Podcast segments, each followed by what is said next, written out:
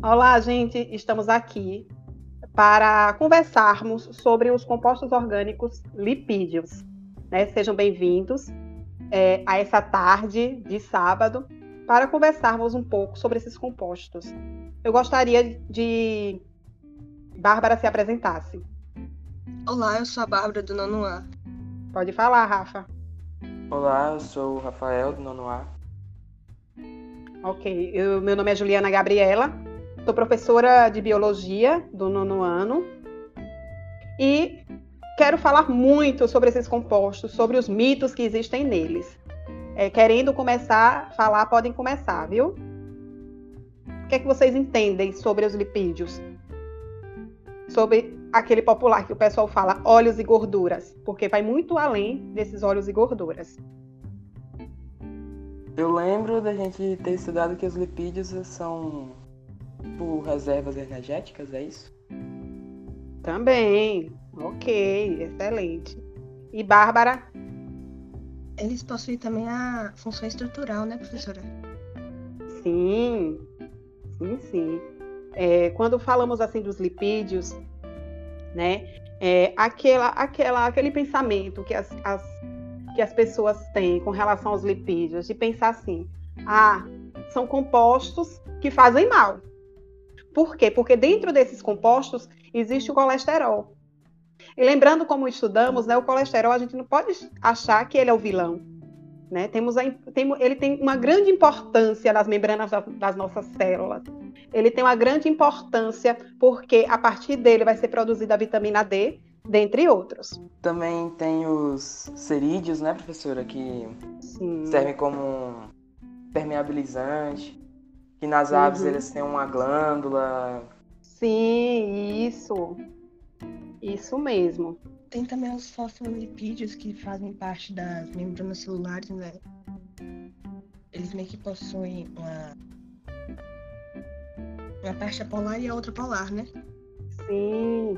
Isso mesmo. Olha só, é, dentro, porque vocês já estão falando da classificação desses, desses lipídios.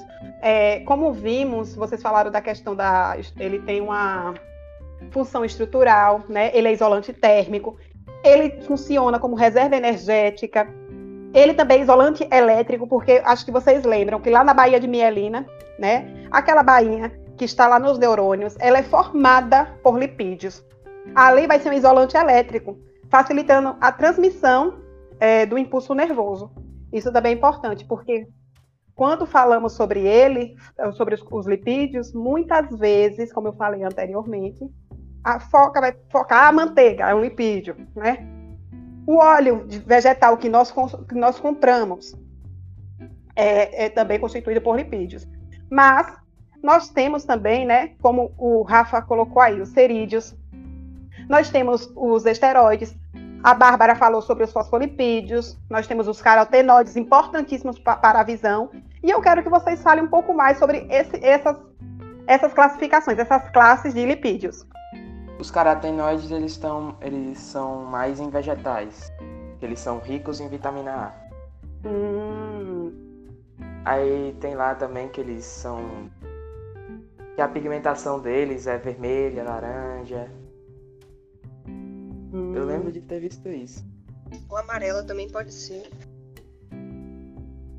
Sim. E, e falando sobre os carotenoides, né, como o Rafa falou, a vitamina A. Esses alimentos que vocês falaram da coloração, coloração amarela, laranja, vermelha, são aqueles alimentos ricos em vitamina A. Essa vitamina A, ela é importantíssima para a nossa visão normal, porque a deficiência dela causa uma, uma doença chamada de, é, de cegueira noturna. Essa cegueira noturna é muitas vezes quando a pessoa já está com a visão muito pouca durante a noite em locais escuros, ela acha que pode ser uma coisa mais grave, pode ser um glaucoma, pode chegar a cegueira, né, total. Mas não, ela simplesmente está precisando de vitamina A. Por que vitamina A? Porque essa vitamina A ela é encontrada na retina dos nossos olhos. E eu acho que vocês lembram que eu falei que ela se liga a proteínas específicas para uma visão normal. A deficiência dela é que vai causar este problema. Por isso que a gente tem que lembrar, né, pensar que, que esses nutrientes, todos eles são importantíssimos para a nossa saúde. Se falta, um exemplo, falta vitamina A, falta vitamina D, a gente vai ter problemas associados a essa carência de vitaminas. Eu lembro da senhora ter falado até. Eu acho que foi a senhora que falou de, um, de ter que pegar sol pela manhã para vitamina D. Sim, sim, sim. Foi mesmo. É, essa vitamina D, ela, quando a gente fala de vitamina D, ela está dentro dos esteroides, a classificação esteroides, em que o principal, né, a molécula principal é o colesterol.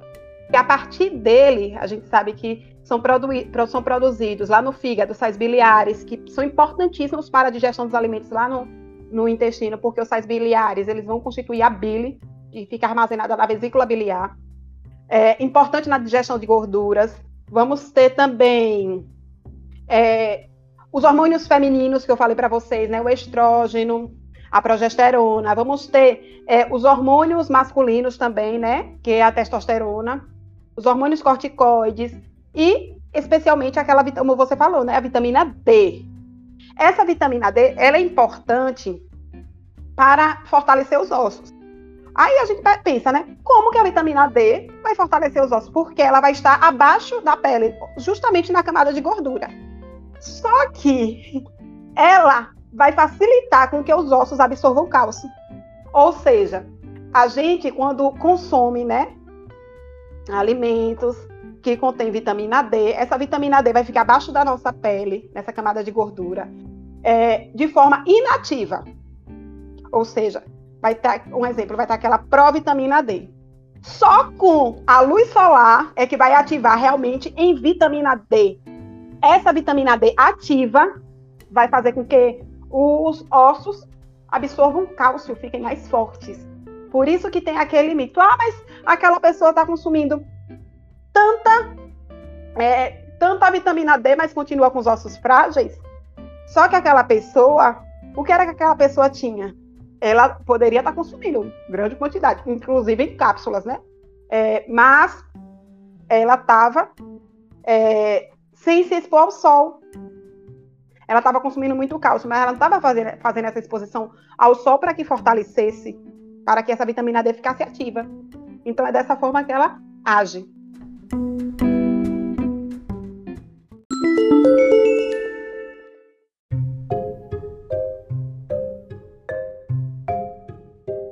Então, gente, é, falando mais desse grupo dos esteroides, é, eu quero que vocês me falem o que é que vocês entendem sobre esse colesterol que tanto é colocado como vilão.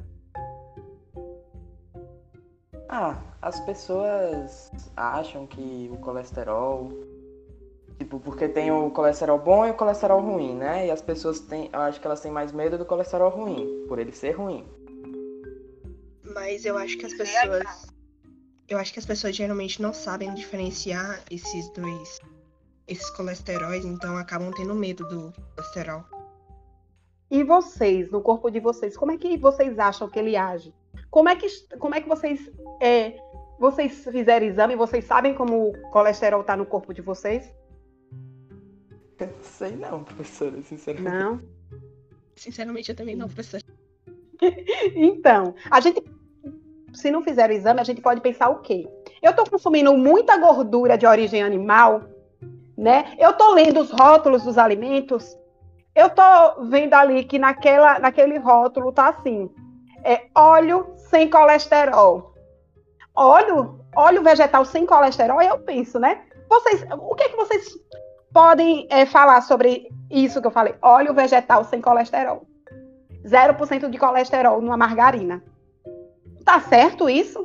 Ou, ou tá errado? Me digam aí. Eu acho que tá errado. Eu acho que tá hum. errado.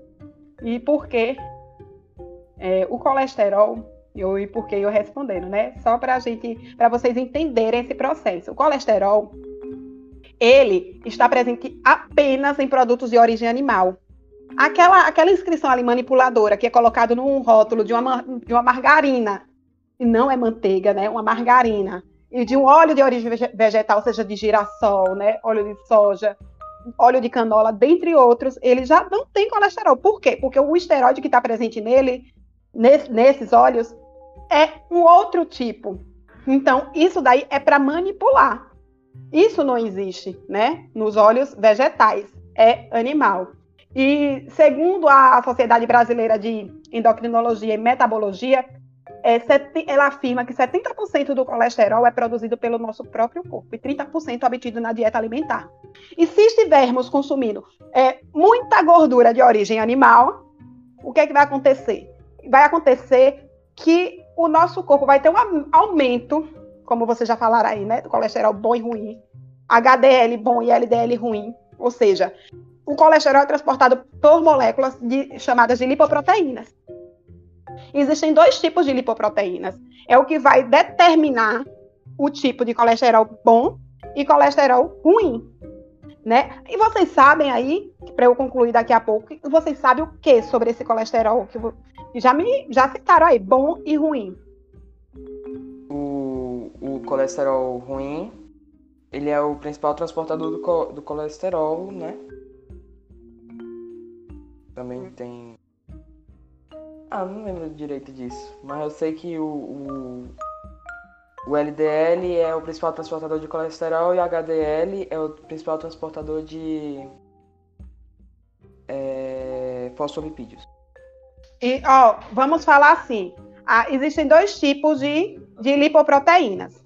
Essas lipoproteínas, como vocês colocaram aí, como vocês colocaram aí, essas lipoproteínas, elas uma é de baixa densidade, que o que você falou, o LDL, que é popularmente conhecido como colesterol ruim, e temos outro, que é aquela lipoproteína de alta densidade, que é o HDL.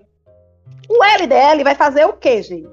O LDL, se a pessoa está consumindo. Quando a gente faz aquele exame de sangue, se a gente estiver consumindo muita gordura de origem animal, o que é que pode acontecer? Quando o médico ou médica, o nutricionista, alguém da área falar assim: vamos reduzir aí esse colesterol. É porque o LDL está alto.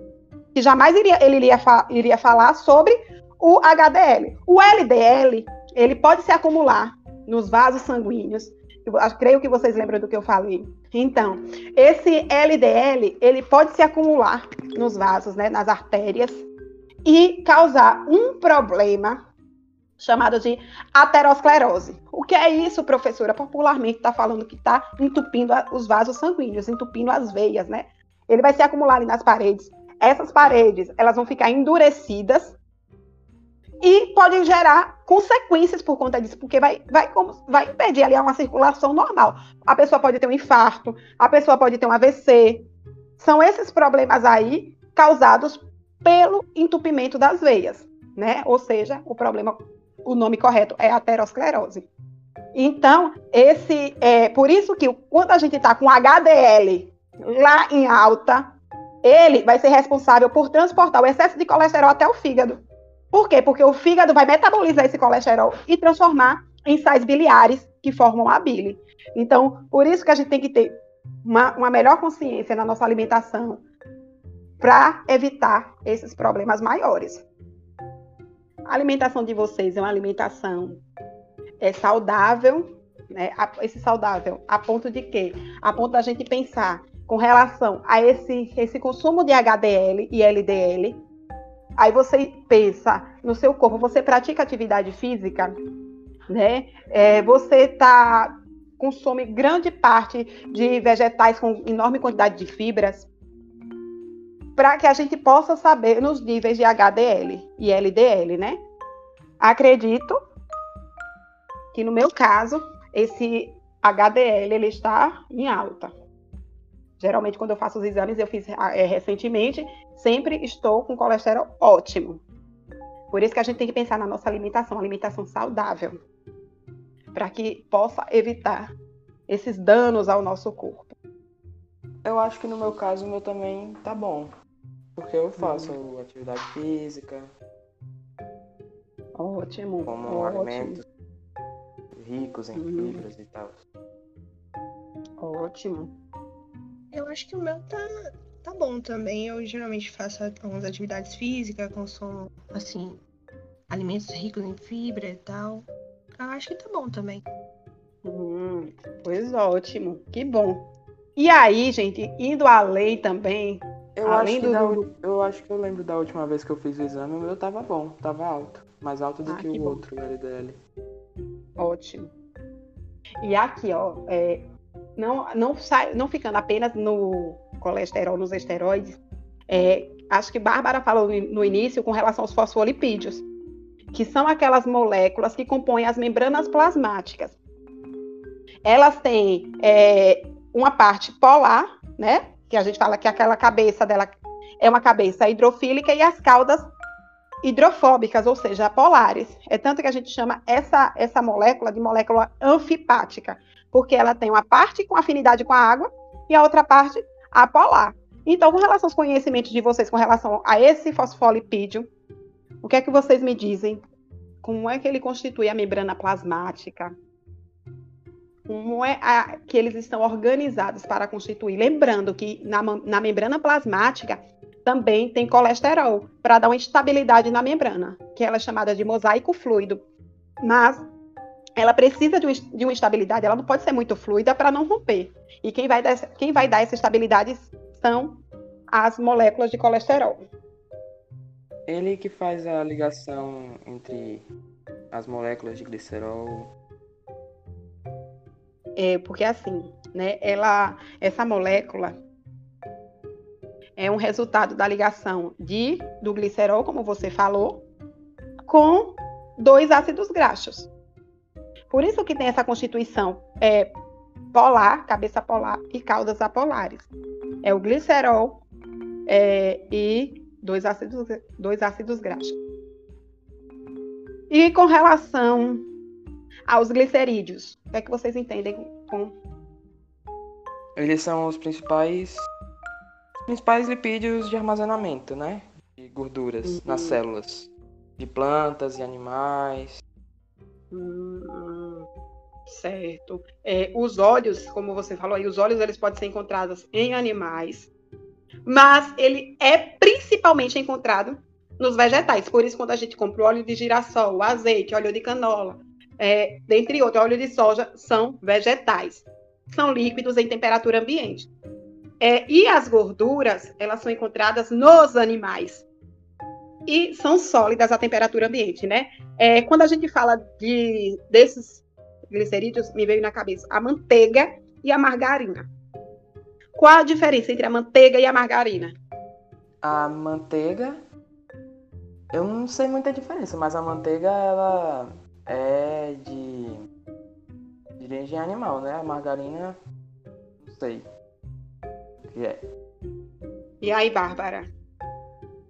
Eu imagino que a manteiga seja de origem animal e a margarina de origem mais ve- vegetal. Porque a margarina é simplesmente o óleo. Por exemplo, óleo de soja. É o óleo de soja que foi adicionado, é, foram adicionadas moléculas de hidrogênio, aí ela ficou daquela forma sólida. Então, por isso que entre a, a margarina e a manteiga, mais saudável é a manteiga.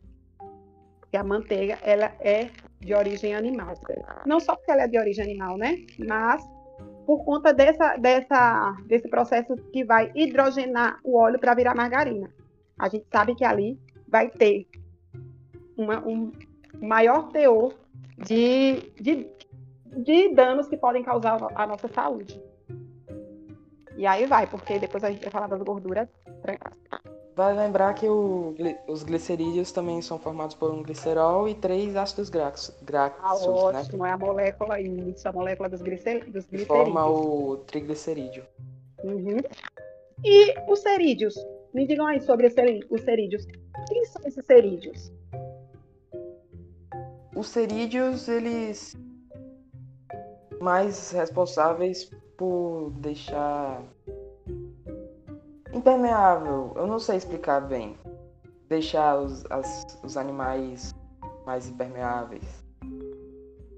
Sim, eles são, são abundantes no reino é, vegetal, mas encontramos também nos animais, né? É, na- ele nas algas, ele vai ser substância de reserva e também vai proporcionar flutuação. Nos animais, como as aves que você falou, tem glândulas que vão secretar cera. Para quê? Para impermeabilizar as penas, para que aquele animal não venha encharcar e, consequentemente, morrer. Né? Nas, nos vegetais, eles são encontrados, como, já, como eu expliquei para vocês, na superfície das folhas. Para quê? Para impermeabilizar, evitar, com aquele, evitar que aquele vegetal vá perder muita água para o ambiente e morrer por, por desidratação, né? Evitando é, a perda de água por transpiração. E, e, nas abelhas, lembram das abelhas? Qual a importância desse, desses cerídeos para as abelhas? Elas usam a cera para construir os seus favos. Elas produzem ceras, né? E vão construir os favos. O conjunto daqueles vão formar a colmeia. Importantíssimo, né? A colmeia para a sobrevivência das abelhas. E eles são formados por um, uma molécula de álcool, um álcool uma... com um ácido graxo. É a constituição da molécula dos cerídeos.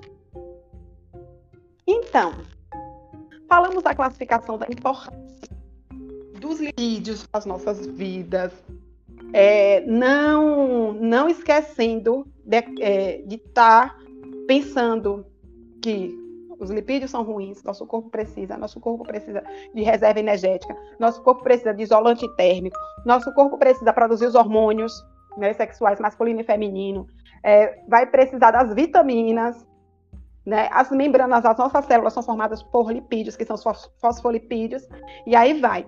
Então, agora vamos pensar nessas gorduras trans.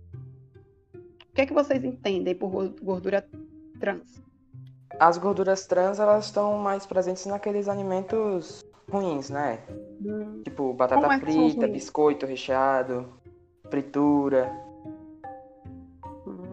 margarina que eu falei, né? A margarina. Famosa, aquela, eu vou preferir fazer a pipoca ou comprar uma já pronta de micro-ondas. Eu vou preferir fazer, porque eu sei que aquela vai ter um grande teor de, de gordura trans, né?